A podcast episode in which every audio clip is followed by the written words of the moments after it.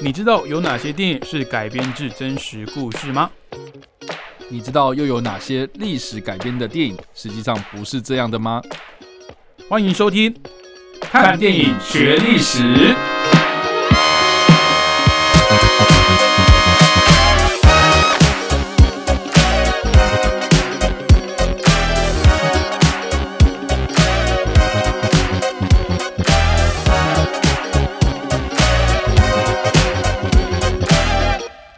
Hello，各位听众朋友，大家好，欢迎继续收听汉声广播电台。您现在收听的节目是每个礼拜五早上七点半到八点的《看电影学历史》，我是主持人伟杰，我是主持人叉叉 Y。好，那我们今天要介绍的历史事件呢，又是我们的老朋友二次世界大战哦。一九四一年十二月七号发生的珍珠港事件。那这个珍珠港事件呢，又称为这个偷袭珍珠港或是珍珠港事变。那这个事件的发生呢，就是意味着太平洋战争的起点哦。那也让美国呢正式的加入二次世界大战的战局。那同时呢，也是这个大战的重要转折点哦。那其实我们在之前哦，各位听众朋友有印象的话。我们在介绍这个《决战中途岛》这部电影的时候，其实就带到这个珍珠港的事件。只是在那部电影里面，珍珠港事件呢，算是一个小小的一个开头哦。它其实就是在带说，哎，怎么发生太平洋战争的？那其实珍珠港的事情，它没有太去描的太多。那我们今天要介绍的电影呢，是二零零一年哦，由我们。也是我们节目的好朋友麦克贝 哦麦导啊，这个爆 爆炸贝他所指导的电影《珍珠港》，那这个主演的名单现在看起来真的是非常的精彩哦。嗯，这个班艾弗列克啊，乔许哈奈特跟凯特贝琴萨，甚至呢，它里面有一个饰演护士的，就是珍妮佛加纳，是的，就是未来小班的这个老婆，没错。好，那我们今天啊，其实节目前有在讨论了，因为这个珍珠港。还有二次世界大战，其实我们都有大致上都讲的蛮多了。嗯，那我觉得今天我我会想要把珍珠港这个事件哦放在为什么当初日本要去偷袭这个珍珠港？因为对美国方来讲，当然你这个直接来炸我们军舰哦，那也没有及时通知我们说要宣战，嗯，就算偷袭嘛，对不对？可是在这个日本的这个视角当中，他们会觉得这个就叫做。珍珠港事变或是一个事件哦，他们不把它定调为偷袭哦。那各位先麻烦查大歪还是先帮我们介绍一下，简单的带一下珍珠港的发生的事情，它造成的影响。嗯，那当然最重要的，帮我们介绍一下为什么哦，这个日本啊要来偷袭珍珠港。其实我在想说，其实我们好像之前有讲过了嘛，为什么现在还要再讲一次？因为因为我们讲来讲去都是这这些战役啊，没有，不要这样嘛。我们节目第一年就是先挑一些。先挑一些比较著名的战争来讲嘛。对啊，因为因为其实基本上你讲到十二月啊，或者你要讲到什么历史的东西，你好像，嗯，好像珍珠港不讲，你好像就是想觉得觉得好像是什么少了一点点东西这样。对对，那不管怎么样呢，就是我们刚刚之前其实有提到说那个《决战中途岛》这部片，它其实最一开始就已经描述了，就是说为什么日本要去偷袭珍珠港，或是当时的这个时代背景到底是什么事情嘛？嗯，基本上就是在一九三七年开始，就是日本他们开始。当然了，我们以我们的立场会觉得说他们入侵中国嘛，啊是，所谓侵华战争，七七事变，对，七七事变啊，或者之后的可能全面抗战啊，好，或者其实，在七七事变之前，他们就一直有那种小动作嘛，就是哎夺取这个东北地区啊，哦，这个觊觎这个中国的一些庞大的资源嘛，对。对，那其实日本他们最最最最远大的一个目标，其实就是南进，也也就是后来在珍珠港事件发生之后，他们很迅速的在。东南亚这个地区呢，掠夺资源。啊，那这些资源其实都是长期的被欧美的呃西方列强所把持着嘛，嗯，也就是所谓的这些西方的殖民地嘛，像比如说菲律宾就是美国势力嘛，然后中南半岛就是有英国跟法国嘛，然后印尼这个地方的话，其实当时是荷兰啊、德国啊这些其他的国家这样子，所以其实他们是只是觉得说中国就是一个我们南进政策。的其中一个绊脚石，嗯，就是说我要先把这个中国拿下来，然后呢，才会让我接下来的作战呢变变得比较顺利。那我觉得也蛮有趣，就是说呢，大家有去看过任何的这个文件啊，或者是史学上面来角度来看的话，日本从头到尾都没有跟中国宣战过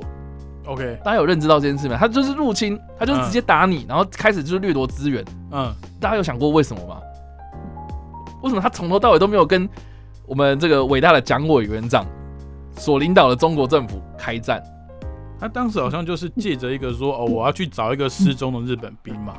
呃，你说七七那个是七七六国桥事件嘛？嗯他们当初的这个借口是这样嘛？对对对，可是你说后续的他们一些，从头到尾都没有宣战过。就是我以这个为借口，然后去进军，可是我也没有正式说哦，我就是要宣战，没有，对，你知道为什么吗？我不知道。因为其实这个关系到几件事情很复杂嘛。嗯第一个就是说，你去跟中国宣战，那你后来成立的汪精卫政权呢？你后来成立的这些在中国的势力呢？你后来成立的这个伪满洲国啊，嗯我们所谓的伪满中国，他们所谓的满满洲国嘛，嗯他们某方面程度也是代表的某种中国政府吧？，OK，对，那你你要宣战，那是不是代表的是说你是承认蒋介石所领导的中国政府，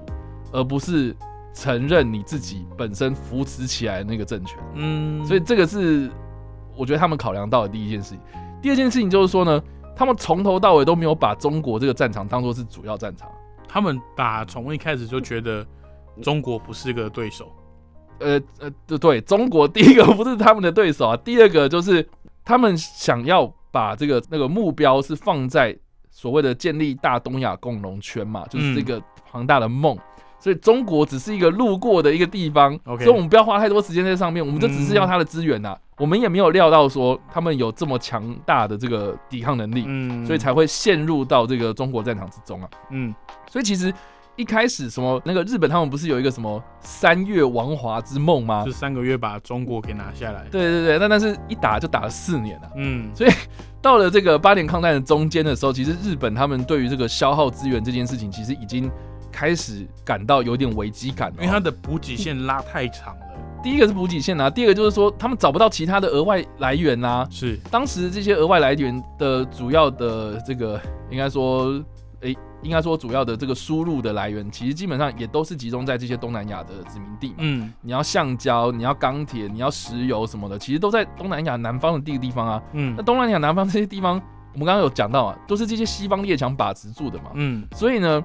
当时的这个美国啦，或是西方列强哦，啊，这些西方的国家，所有的他们对于日本入侵中国这件事情呢，其实都抱持着一个比较消极的态度，就是说我不出兵帮中国，可是我用什么样的方式去帮助中国？我们就开始就是对日本下达所谓的经济政策、嗯经济封锁嘛。哎、好像怎么跟最近很像？就是说一开始先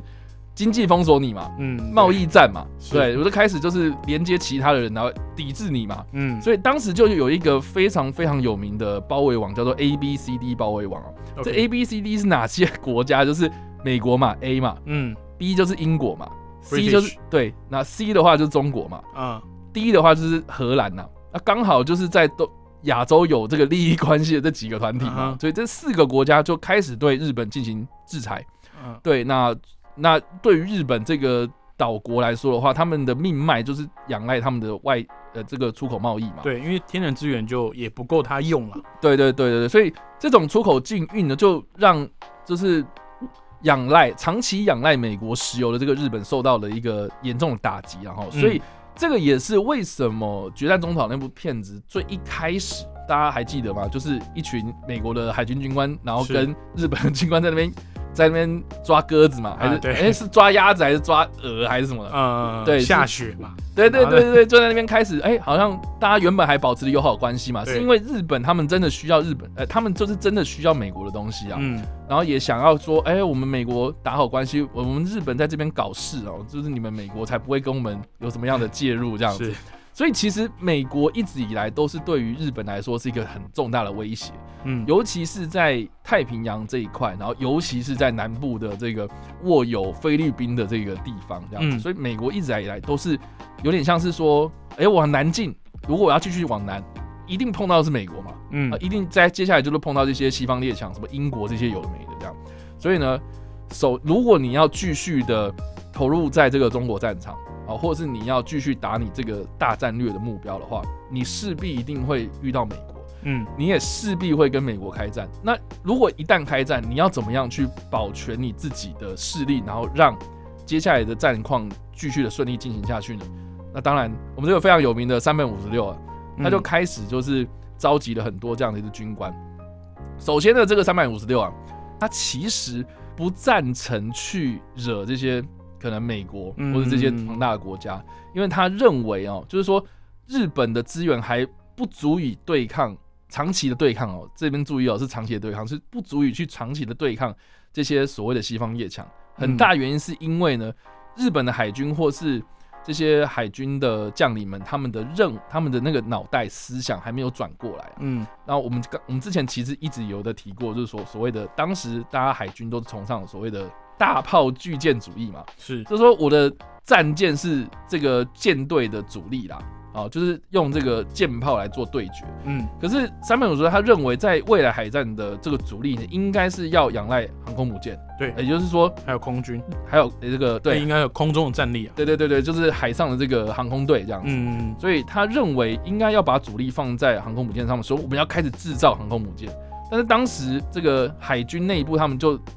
就一就变成两派了，一派就是说我们未来要开始制造这个军舰，我们要花钱是先建造这个航空母舰，还是先建造这个战舰？很明显，这个建造战舰的方案获胜了，因为他们后来造出了一个全世界最大的战舰，就是大和号。对，那当然啦，就是航空母舰还是有啦，只是说数量当然不及这个美国的这个太平洋舰队嘛，哈、嗯所以其实三本五就就就提出了一个这样的想法，就是说我们还不足以有这个力量啊，但是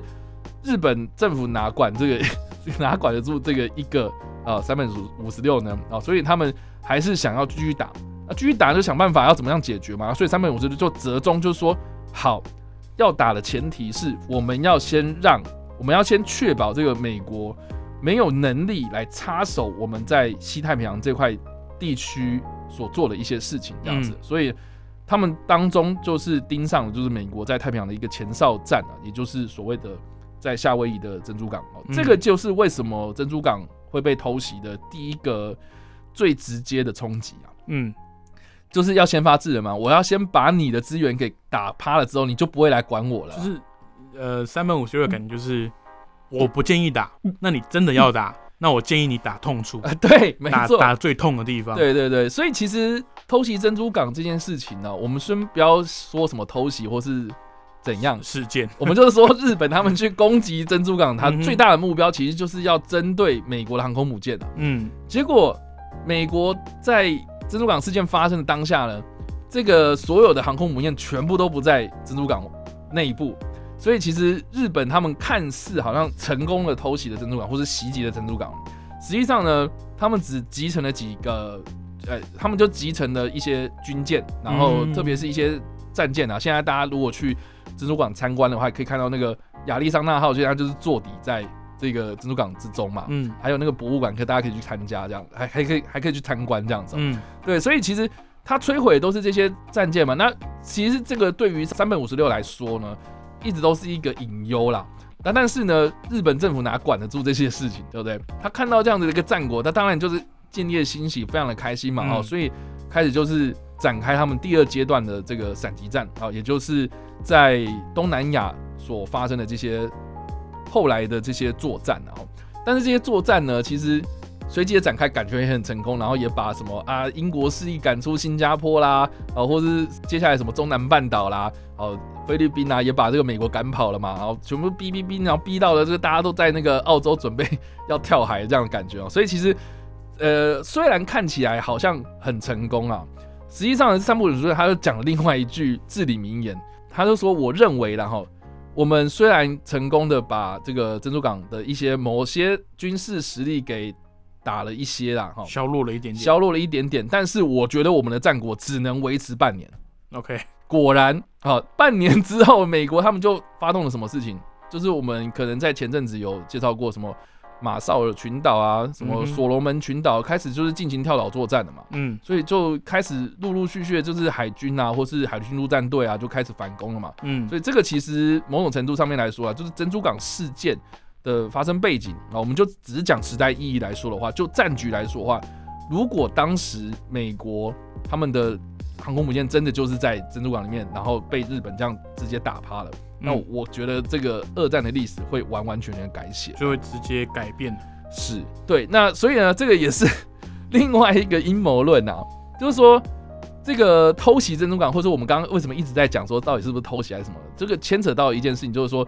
日本他们当时其实是有进行所谓的宣战的行为啊。还是有发电报的嘛？他当时是怎么样做的？就是说，他们当然像不会像现在就是什么那么网发达的网络，我寄一封 email 过去就可以了 哈。当时是发电报的，对，嗯就像刚刚伟卓伟杰讲嘛。那他们当时这个发电报的这个路径是怎么样的？这程序呢，基本上就是日本政府啊，就是东京的大本营嘛，就发了一个电报，然后到华盛顿，就是美国的首都这个地方的日本的大使馆里面呢，就是收这个电报。那这个电报收到的时候呢，其实就已经是当天的早上大概呃十点左右的时间当时的这个国际法上面来有一个规定是说，这个如果某个国家要跟某个国家宣战的话，你至少要提前一个小时。提前一个小时，对，就是我正式出兵之前。对，OK，要一个小时前。嗯，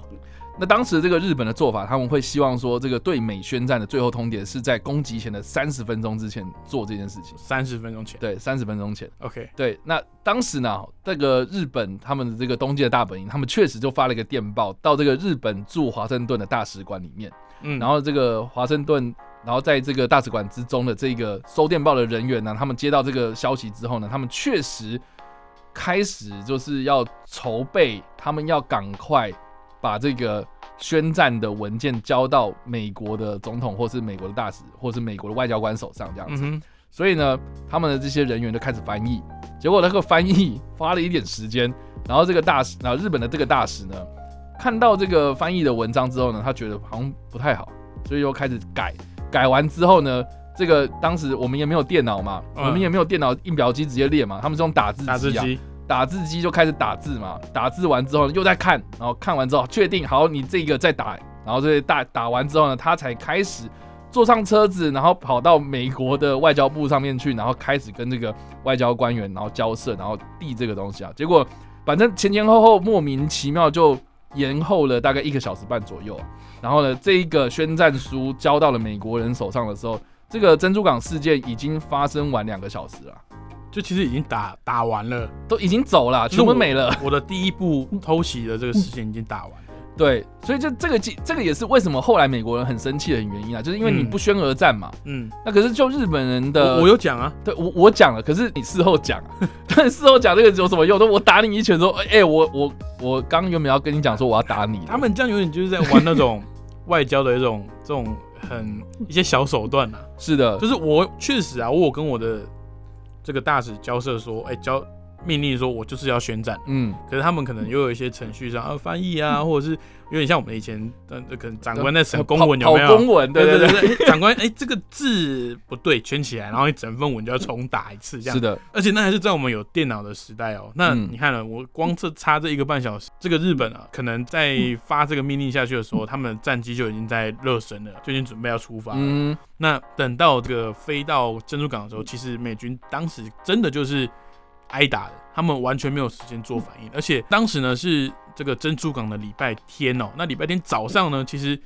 大家都还这个睡眼惺忪的，有一些甚至前一天喝酒喝懵了啊，有些甚至有一些外散出去哦，嗯看看喝个酒啊，还微醺这样子。那甚至有些人呢，因为礼拜天嘛，他们有一些宗教的信仰，所以在这个甲板上开始摆这种椅子，准备有做做礼拜的这个习惯。哎、结果日本就打进来了。当时因为还没有收到这个日本宣战的通知哦，所以当这些日本的战机飞进来的时候啊，这个可能在甲板上还在打混的这些士官 士官兵啊，就是说怎么吵啊？是哪个单位这么早？礼拜天这么早在那边演习哦，就嗯就被炸的一个乱七八糟。哦对啊，但所以这件事情其实也是衍生到另外一件事啊，就是说，OK，珍珠港事件的过程，其实我们大家应该都很了解啦，嗯，就是说有两波的攻击这样子嘛，然后就是炸毁了一些美国在港内的一些军舰这样子。对，那到底发生什么事情，大家可以去查这个数字，我们就不用多讲。但是我觉得就刚刚我们所提到的这一个呃宣战这个行为，或是日本他们在备战，或者他们为什么要开战这些事情哦。哦，其实有一个阴谋论就这样子飞出来，我觉得也蛮有趣。这个我觉得也是另外一种观点，都不妨大家可以参考一下。嗯，就是说这件事情是发生在一九四二，呃，一九四一年的十二月八号，这个是在一九四一年的十二月七号跟八号，就是时差的关系嘛，哈、嗯所以在这个时间点发生的嘛。可是难道美国没有做过什么努力吗？就是说，在这件事情发生之前，美国难道没有去收集资料吗？没有去走情报吗？难道你嗯不知道说日本他们的军队全部都开出来了吗？你自己在日本没有眼线吗？嗯哦，你知道这种情报的东西，你应该要知清楚吧？嗯诶，还确实还是没有的。对，是当时的这个美国跟这个日本他们的官方还是进行所谓的正常化的嗯外交关系啊，所以这也是为什么我们刚刚一直提到那个决战中途岛，他们会派很多的美国军官到呃日本那边去做交流，嗯，然后甚至是日本他在还没有递出这个宣战书之前。哦，日本还会去送什么啊？这个美国一些礼物，嗯大家要知道、哦，那个华盛顿哦，在春天的时候，那个在华盛顿的那个道路旁边哦，啊，那哇，那个樱花盛开啊，嗯那些樱花是不是谁送的啊、是日本人送的啊、这为什么？对，为什么？这个这其实可以看得出来，就是说，其实日本在一开始跟美国是很友好的，因为他不想去惹他嘛，嗯所以就开始哎、送勋章，我跟你有什么友好勋章，我跟你有这种外交友好的关系，是这样子来的。然后，所以有些人会说什么啊，美国是不是故意让珍珠港发生？我们其实早就知道了，所以我们要出师有名，然后来宣战，对二战介入啊。因为其实，在二战开打之前嘛，因为一九三九年嘛，我们现在说的是一九四一嘛。所以其实一二战已经开打两年了，那为什么美国一直不介入欧洲？欧洲，或者他也不开始就是，那为什么他一他不一开的，那为什么他也不开始就是去帮助中国？嗯是因为一战的教训让大家就是说，哎、美国就不想要去管你们这些人嘛。，对我就是在美洲啊过得好好的，你们在欧洲哦什么发生什么事情，隔山观虎斗，干干我什么事情，对对不对？然后你只会搞垮我们这个经济，然后造成我们的这个哈、很多人跳楼嘛，对不对？因为其实一战的这个影响哦，当时的欧洲各国家各个列强啊，并没有在一场战争中体会这么大、这么惨重，不管在经济上还是这个性命上的损失。嗯，嗯，所以其实一战也算是某种程度上吓坏了欧洲的各个国家了。那其实也包含就是美国嘛，因为他当时其实是处于正要从这个呃经济大萧条中来恢复的一个阶段，结果是你要我们宣战，那啊你要我们参战，那当然我们会有一些考量在。对，我觉得你刚刚说那个阴谋论，这样其实也斗得起来，因为关键的船只当时并没有在珍珠港里面。对对，这也是很多人在讲说，哎、那为什么你们航空母舰嗯就知道要在这个时候出去演习？就刚好不就这么刚好不嗯在，那你至少好，你不要全部都出去嘛，你至少留个一两个在那边，我们也会能够理解，就是说啊，他没有料到说这件事情发生嘛，嗯所以这招毁了这样子。对，那那我觉得也蛮有趣的，这个这个论点都是可以兜了起来，可是没有证据显示说嗯美国他们故意让这件事情发生这样。但是我倾向于是像三本五十六的那样的那个说法，就是嗯我建议你不要打，但是你真的硬要打，那我建议你打痛点。对，所以这个也是为什么后来会有中途岛发生，很大嗯原因是因为三本五十六他一直主张说我们要去摧毁对方的航空母舰。嗯。啊、可是，在珍珠港里面你就是没有打到嘛，对。没有打到那怎么办？那所以你要再去想办法再打人家啊、所以嗯。中岛为什么会发生很大原因是因为他想要去歼灭对方的航空母舰，嗯，所以目标是这个。就是当时嗯、呃日本的海军还是占上风的。呃，对对对，他的实力还是占上风，可是没想到你一个中途岛，你原本要去打人家，结果嗯反而是被被人家反打反打一波。而且四艘这么主要的航空母舰，也就是在那个时候就全部沉没了，这样。那可以说就是不管是在太平洋战争还是整个二战亚洲的这个战局，可以说是完全被逆转了。对对对，所以其实从珍珠港事件发生是在一九四一年，到中途岛海战是一九四二年，这一年之间，其实日本一直他们还保有非常一定的这个海军的军事实力、嗯，嗯。可是到了中途岛之后就开始逆转嘛，嗯。然后所以就成为了我们一般所熟知的这个二战啊，太平洋战场这个历史的转捩点这样子。嗯，对对对，那这个其实某方面程度也印证了这个三百五十六啦。他就说半年嘛，对不对？对。可是你拖了一年，好啦，我觉得日本你们也够了啦，这样子对。所以其实呃，这个某种程度上面来说啊，就是说三本如他他的眼光很远啊，嗯哦，他看到了这个未来这个海军第一个海军战术的改变嘛，嗯嗯，就是未来是以海呃航空母舰为主要的呃主力，然后再来就是说就战局来说、啊，这个太平洋的战况哦，就是说美国他们一旦保有这样的一个实力，然后能够快速的进行这个后援补给啦，或者是他们在这个军备上面能够快速的维修，然后把这个受伤的东西，然后又可以重新的装到战场。可是日本没这个实力，他们没资源嘛，嗯然后也没办法，就是那个旧的观念还没办法转过来啊，所以才导致就是说，哎、二战后来就是全部被翻盘，那种很大的原因是这样。嗯嗯因为其实，在中途岛海战的时候啊，他们当时为了要换这个鱼雷嘛，跟嗯，换那个轰炸弹，就是他们这个转换的过程中，其实也是他们的将领，其实就像查拉歪讲的，他们嗯，可能是因为没有跟呃美国去到国外去交流的关系，所以他们的那种战术战法还停留在比较传统、嗯比较保守的这种思维啦。对对对。那说回来，那个阴谋论这件事情啊，就是说，呃，后来也是有很多人就反驳啦，就是说，其实美国人他们没有办法有这个，应该应该应该说，美国美国政府他们应该也不需要用这样子一个非常需要去牺牲人命，然后去换换取这个参战的名义，所以这件事情其实是不是这么切实际的事情啊？嗯，所以所以我觉得，嗯，包含这件事也好啊，或包含你说九一一哦，我们之前有讲哦，过，之前也有人在讲九对，一，就是说，哎、嗯我是不是要有个理由去出兵中东的这些国家？我觉得我宁可相信哦，人性再怎么极端或是邪恶，不会拿这么多人无辜善良的百姓哦，你说 无辜的士兵也好嘛，至少他们完全没有受到作战的准备啊。是你说如果他们是有正当的去去战场上，你背后有什么政治的阴谋，那我们不得而知。但是他是死在一个我完全没有被告知的状况下，嗯我就这样被可能在船上睡觉就被炸死掉了。我觉得，嗯，我觉得这个真的美国如果出这步棋的话，那我真的觉得太过分。对，这个是第一个嘛。那嗯第二个，其实就战术上面来看的话，其实美国跟日本在战前还是一样，就是说他们也是海军以战舰为主力。对对对，所以这个也是能够说明说为什么他们航空母舰会开出去，嗯，然后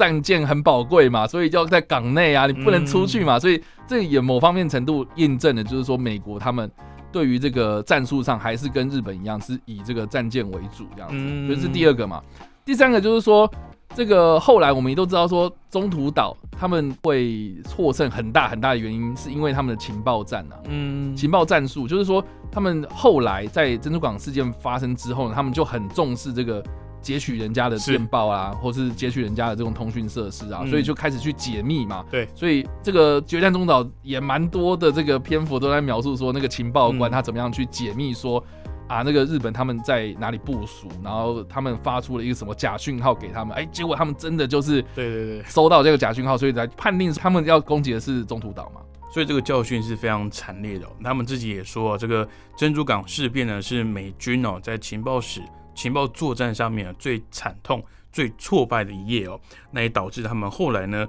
呃，更重视了这个呃情报作战的重要性。对对对，就是我因为珍珠港这个惨烈的失败哦，也让我间接的哦在中途岛呢更重视情报战，那也导致了最终呢这个美军在中途岛战役中呢能够获胜啦。那我觉得其实电影来讲，我觉得蛮欣赏，不管是决战中途岛或者珍珠港，其实对三本五十六这一位哦这个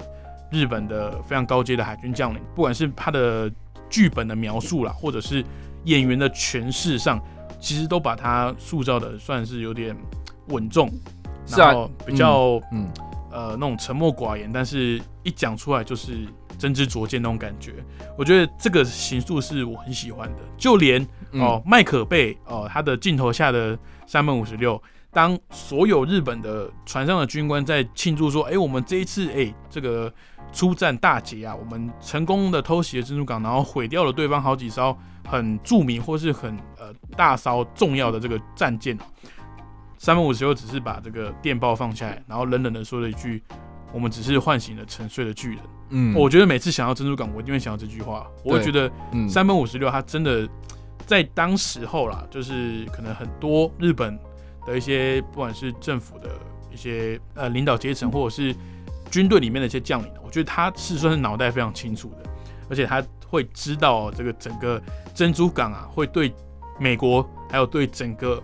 世界大战的这个影响会有多大、哦。哎、不过讲到三百五十六啊，这个电影里面通常都是会塑造他是一个很沉着稳健的一个将领，对，但实际上他私人不是这个样子。你说他私生活吗？对他私生活，听说了哈，他这个人很喜欢赌博，这样，OK，而且好赌成痴，就是说，算是已经变一个瘾头，就对了。哎，对对对，就是说，呃，他的将应该说他的部属们，呃，就是说，你如果今天找不到三本五十六在他的办公室去，赌场找，你就去去赌场找，或者去，去标根。或者去妓院，哦，去那个有歌舞陪那个歌舞伎陪陪酒的地方。嗯哼，就是说他这个人生性好赌，然后又很爱喝酒，嗯，然后很很喜欢下象棋、撞球、桥牌等等，就是他这些、啊他很喜欢玩这些东西这样子，所以。呃，我觉得蛮有趣的，因为其实你在从事外交事务的时候，其实我们会说，呃，像比如说？对应酬会打桥牌嘛，对他桥牌其实就是一个国际礼仪的东西，这样，嗯然后或是打网球，对哦，或是诶、打猎啊，这其实在决战中岛之中都有讲到，对。那我自己是觉得，诶、其实某方面程度上面，这个三本五十六被西方人很敬仰啊，哈，嗯就是因为他尊重他。对，很尊重他，很很很厉害的一个将领这样。哎，可是实际上他 另外一面好像比较少人去描写的，反而是呃，我之前应该有提到过一部叫做呃阿基里斯战争啊，啊，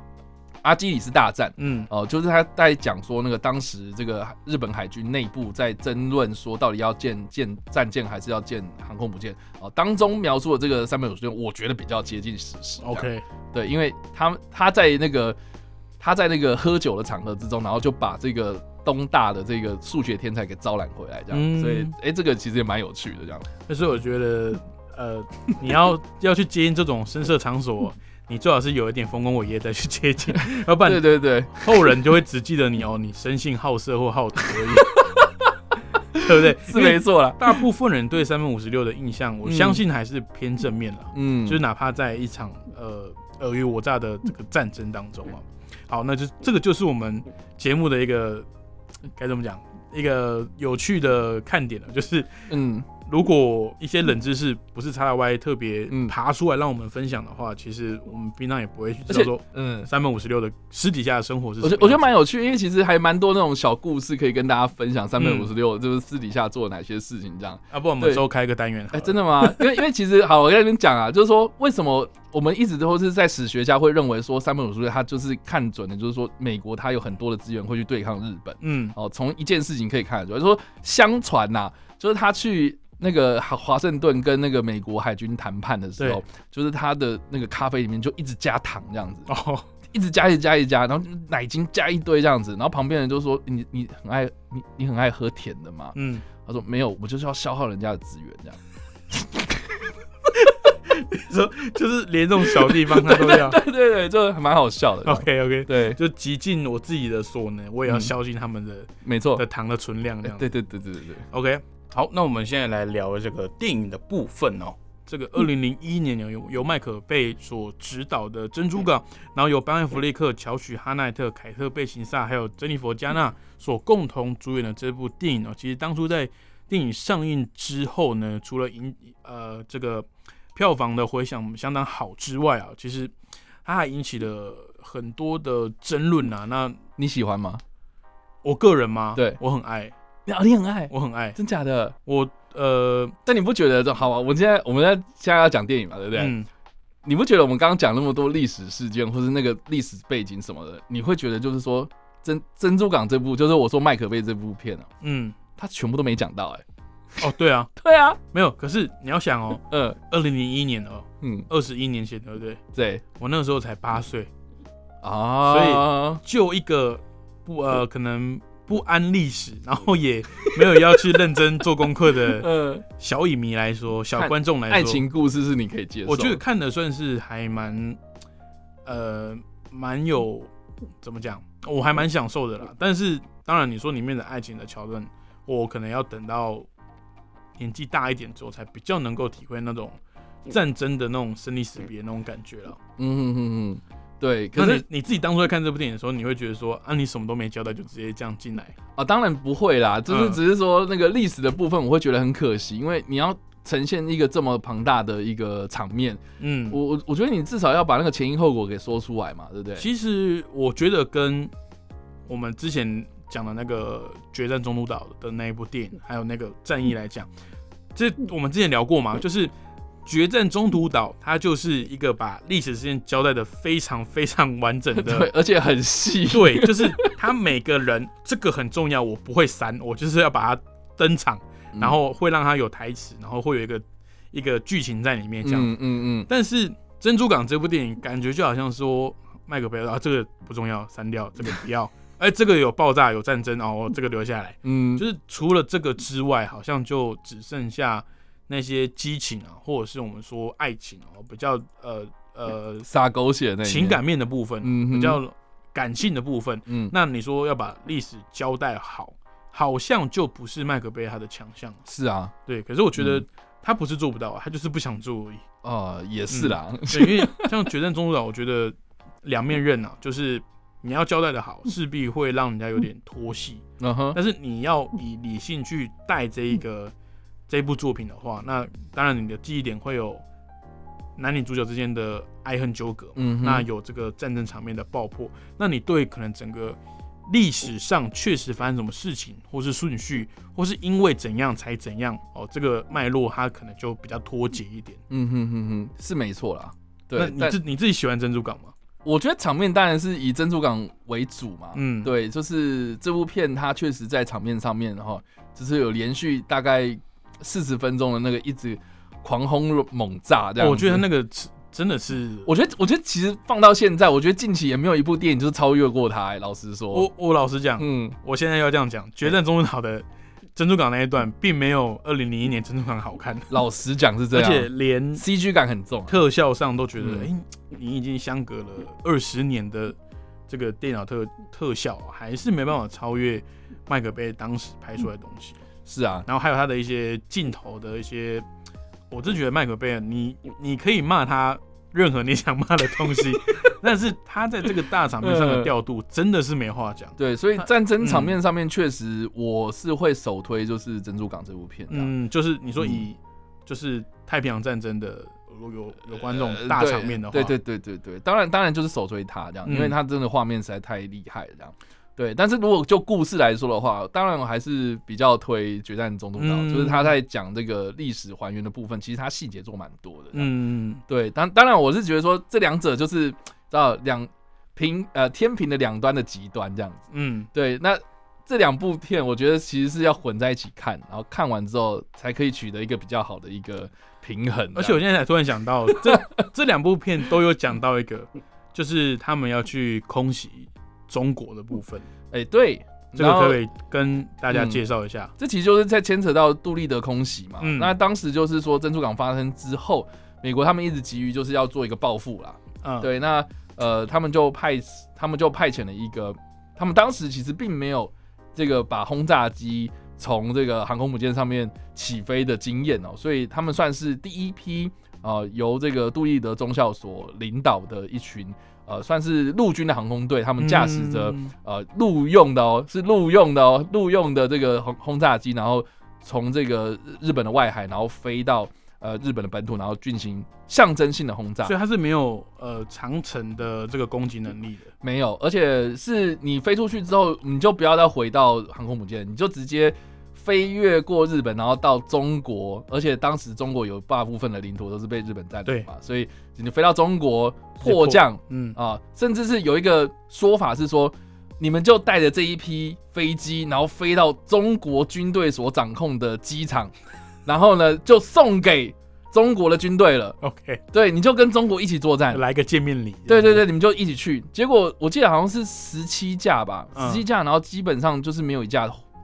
保存着这样子。呃，从我们看珍珠港尾声这边哦，就是呃这些飞机基本上飞到中国的沿海的时候，已经呈现滑行，甚至是已经快要这没有啦。，对，就我而且他们在 嗯，呃起飞之前哦，都还把非必要的一些东西给卸除掉。嗯让整个飞机更轻一点，就比较不会耗油。没错，甚至他们的一些一些重机枪啊，这些武器也都没有带过去哦。嗯，他们就是要赶快把这个这个轰炸的任务完成而已哦。是的。哦，我这边查到的资料是十六架，然后总共有十五架在迫降的过程之中，然后就毁了这样。那其中那一架呢，最后是被苏联扣押住这样。啊是有成功降落是吗呃，成功降落，然后但是是被苏联扣押这样子。？OK，对，所以也 就是说，这十七呃这十六架就是就是有去无回了，就没了，嗯而且死伤也很惨重啊，这样子。然后有些人是被甚至是被日本俘虏，嗯，然后被枪决这样子，嗯所以其实就是还下场蛮惨的这样。所以可以说嗯算是海呃日呃美国的海军在太平洋史上的一个自杀突击队的感觉。对的，就是说我我只是要报复你，我只是象征性的要去报复你。那其实那些人他们自己应该也知道就是单程票的感觉。就是个有去无回的、的的任务、啊。嗯，那我们刚刚其实都有聊到嘛，就是呃，你要为了理性哦保留历史的环节的话，那势必是会可能哦可能会影响到你讲故事或者这个影片剪辑上的一个节奏的拖沓哦。但是你为了感性哦，全部只保留那些激情的画面，或者是这种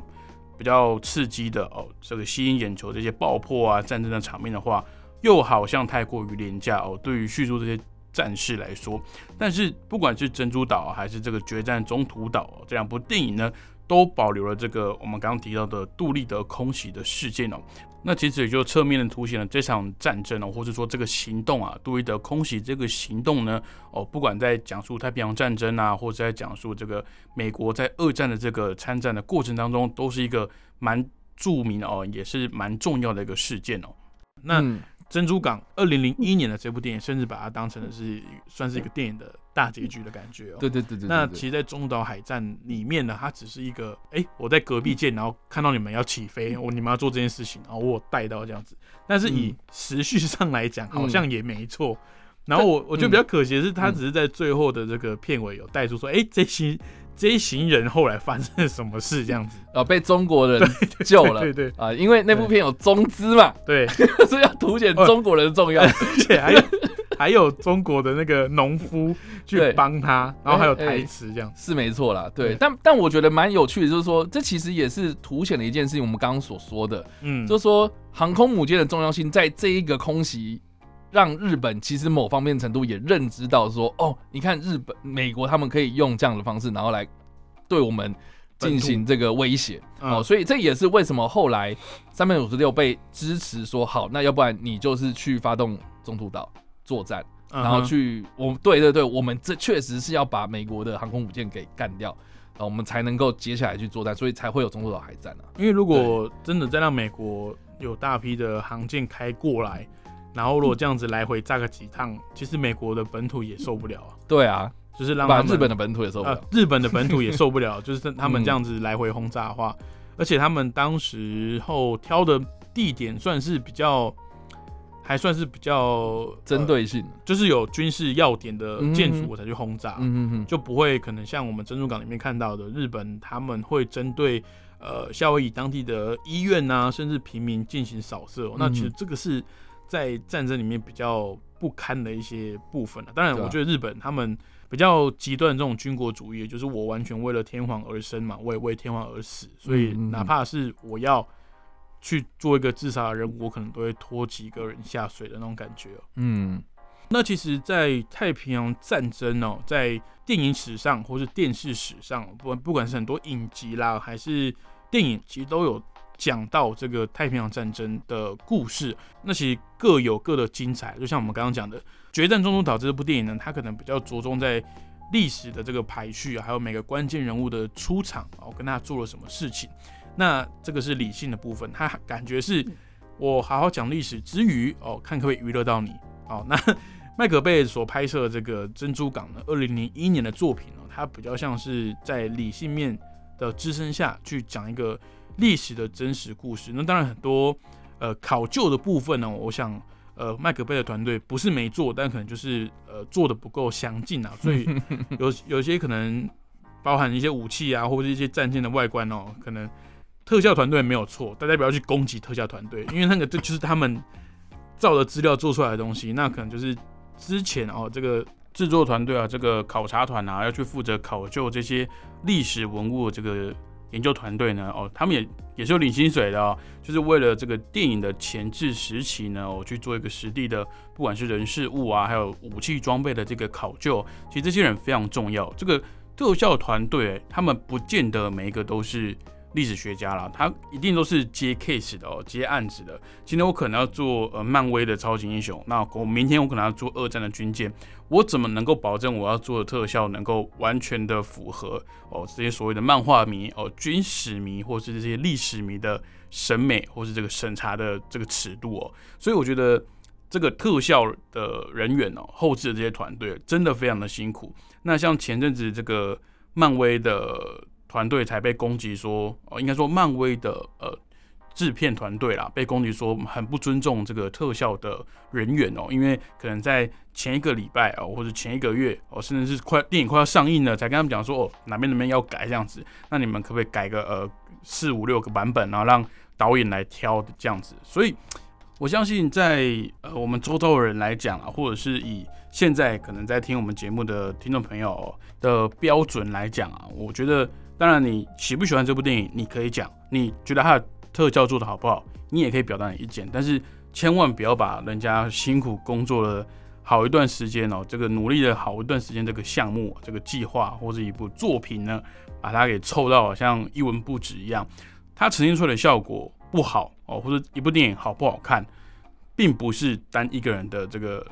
可以左右的。就像我刚刚讲，这个制作团队。在前置时期哦，就是要去做很多的考究、很多的资料的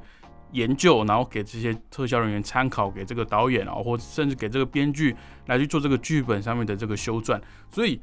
在一部电影的制作上，这个动辄好几百个人的这个行业在共同努力一部作品，尤其是像好莱坞这么高规格制作的这个电影工业啊，他们一部电影呢，一定都是。很多很多人来经手的，所以一部电影要成功啊，是每一个环节哦，你可能不用做到百分之百，但至少要做到及格哦，甚至好一点，可能七八十，那整体的电影呢才有可能会让观众来享受、来买账。那如果一部电影要不好看哦，也不是说哦单一个你这个考究没有做好，整部电影就会烂的跟什么一样哦，一倒也不会哦。所以其实这些后置的人员啊，他们所付出的心思是。你我所没办法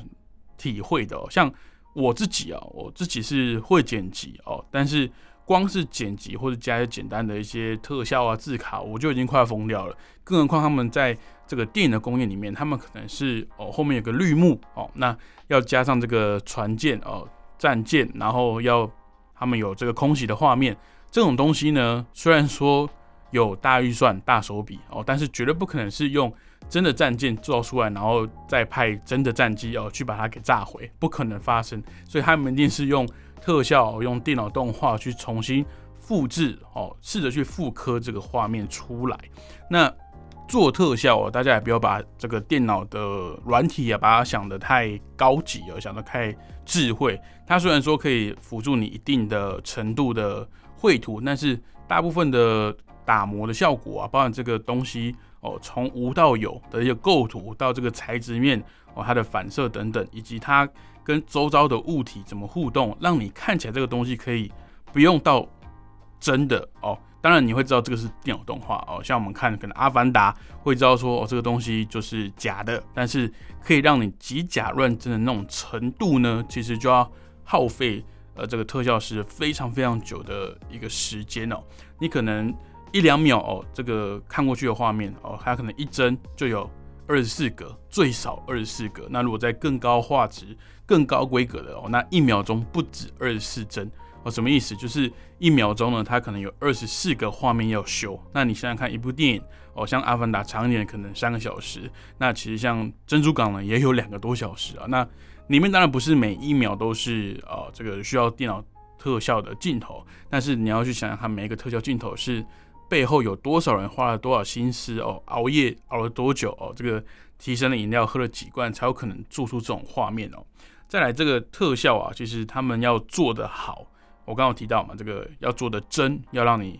被骗到哦，让你相信，其实它的背后有很多很多的技巧。除了你要熟悉软体，要知道呃你在做什么样的东西哦，比如说你做一个。呃，战舰哦，或者是你做一个超级英雄上面的盔甲哦，你除了要知道你所建构、所虚构这个东西它的外表长怎么样，它的材质可能是什么样之外呢，其实你可能还需要精通一点数学跟物理的这个知识哦。那你会知道水该怎么流，烟会怎么动哦，然后这个物体啊过来之后跟光影会怎么反应哦，让这个东西在移动上会看起来更像是真的哦，更像让观众可以融入到那个场景里面，这个是非常不容易的。那当然，这个珍珠港当然还有比较用心的地方啊，是当年在二零零一年的时候还用了很大量的这个实体特效哦。那当然不是用呃真的战机飞出去，它可能是呃去借哦这个以前的战机，或者是一比一的复刻，然后你真打造了一个战机，或是部分战舰内部的样子哦，那去把它合成到实景上面，或者是把它合成到电脑动画的背景上面去哦，所以。常常会看到说，哎，这个背景那个这个战机啊，这个战舰在轰炸的时候，在后面哦，在电影的那个画面的后面哦，那前面这些船啊，这些东西都是做出来的哦，它是真实存在的东西，不是电脑特效，或者是这个主角在战机里面的时候，这个座舱里面这个环境是真的哦，但是背景外面的在呃跟这个船舰轰炸互动的时候，又是切回电脑动画的，所以这也是。呃，其中一个原因啊，就是让珍珠港在二十年之后呢，看起来这些真人场面还是非常的逼真哦。好，那我要讲的重点其实就是，呃，不管你喜不喜欢一部电影啊，就是批评的时候都可以批评，但是千万不要去对呃导演啊或者这些工作人员哦，就是这些演员，还有这些呃目前幕后的不管是编剧啦、服装、音乐啊，或是特效师哦，尤其是这个幕后的特效师啊、剪辑师。去攻击他们呢？因为毕竟电影呈现的好不好，不是他们单一一个或两个职位的问题而已哦。那我觉得麦克杯这种呈现的方式固然有它的弊病在哦，但是这种比较感性的呈现、比较洒狗血的方式呢，其实我觉得观众像我自己哦，至至今还是哦，就是看得很开心啦。那麦克贝这种以理性去支撑故事的方式哦，这种说故事的方式，其实也没有不好。其实我们可以得到一部娱乐性非常够的一部电影，尤其是像这种大场面的战争电影呢，又是这个爆炸贝哦，麦克贝非常擅长的。甚至到二十年后的今天哦，这部电影经过了这么长的时间的考验哦，它的场面跟它的特效完成的程度呢，其实到现在我们还是津津乐道，甚至一些后来出的电影，呃，还没有几部可以不要说超越它了。甚至连追上它都有难度，所以我觉得这各有各的看点。但听我们的节目，应该常常会听到这句话，就是看电影或是看这些影集啊，自己还是要稍微做一点功课。我们只是当一个敲门砖哦，就是去了解历史，透过影集或是电影，那甚至是透过我们的节目哦，去了解到这些史实呢，然后去用更轻松哦、更平易近人的方式呢，更去了解历史啦。好，那我再补充说明一下，我们这两集可能讲了很多关于当年哦，这个二次世界大战美国跟日本很多政治的这个外交上的阴谋论了。但是大家我觉得就听听就好，因为刚刚我们也都再次的强调，对这些东西就是讲好玩的，就是它没有证据哦，我们没有任何的资料去佐证说谁就是故意怎么样哦。那当时发生了就是发生了哦，那我们只是呃，我们后来哦，历史事件发生之后。我们来去做一个讨论，有没有其他种的可能，仅此而已哦。那请大家，哦，我觉得这种东西哦，就是阴谋论嘛，就是听过去觉得 OK 哦，还有这种思考的方向就好了，大家也不用太刻意去琢磨了。嗯，好，那今天这个珍珠港这个事件呢，它篇幅比较长，我们分成了上下两集，两周来播。那也希望大家对于珍珠港这个事件呢，又更了解一点点哦。那也对。三本五十六这个日本知名的将领更了解一点哦，他可能不像我们过去所想象的那个样子啊。好，这两周所介绍的历史事件呢，发生在一九四一年的十二月七号珍珠港事件啊，希望是我们最后一次再聊到珍珠港了。然后介绍的电影呢是这个二零零一年所推出的《珍珠港》，由麦可贝所拍摄，主演呢有邦艾弗列克、乔许哈奈特。凯特·贝琴萨跟珍妮佛·加纳。那如果想知道更多的电影冷知识跟背后的趣闻，记得去订阅叉叉 Y 的 YouTube 频道，叉叉 Y 跟你看电影，还有的脸书粉丝专业叉叉 Y 视觉动物，以及 IG 跟 Podcast 也有很多影评跟影视新闻定期的在做更新，也欢迎大家追踪一波喽。然后我们看电影学历史的所有节目都有上架到 Parkes 平台上面，所以如果早上不太方便听广播的听众朋友呢？拿起你的手机或笔电，直接搜寻“看电影学历史”，就可以来追踪我们的节目喽。那我们下个礼拜同一时间空中再会喽，拜拜。拜拜。